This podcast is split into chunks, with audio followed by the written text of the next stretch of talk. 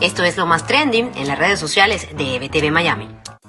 Lunes 21 de junio, semana crucial para Venezuela y mucha información que ya es tendencia en las redes sociales. Comenzamos la semana cargada de noticias y es que este lunes inicia la gira internacional que llevará a cabo la delegación del gobierno interino y que se inicia en la capital de los Estados Unidos.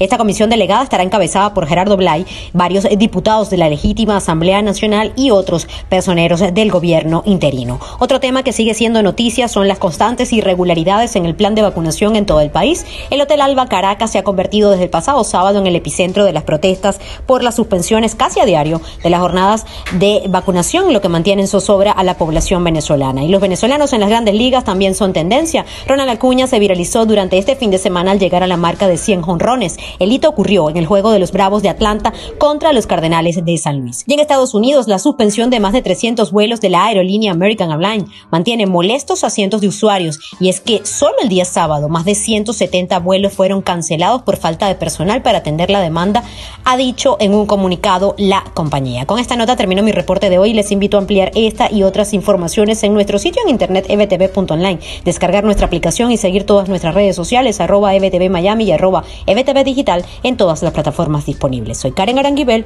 y esto es lo más trendy de hoy.